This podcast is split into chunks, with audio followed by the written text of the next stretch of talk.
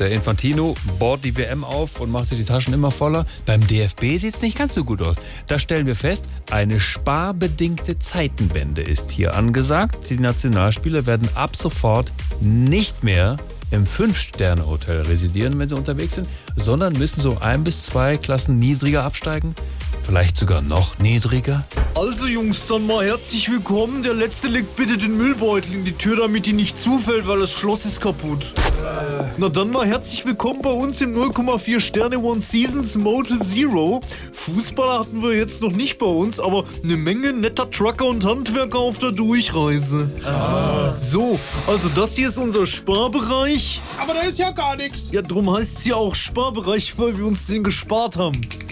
Ja? Gibt ein Raum für die Privatfriseure? Sorry, ich habe gerade verstanden, ob es hier einen Raum für Privatfriseure gibt. Äh. Nee, gibt's nicht. Aber äh, noch was zur Frühstückssituation. Wenn ihr kein eigenes Geschirr dabei haben solltet, findet ihr vielleicht noch was im Spülbecken. Das müsst ihr dann aber ein bisschen sauber machen.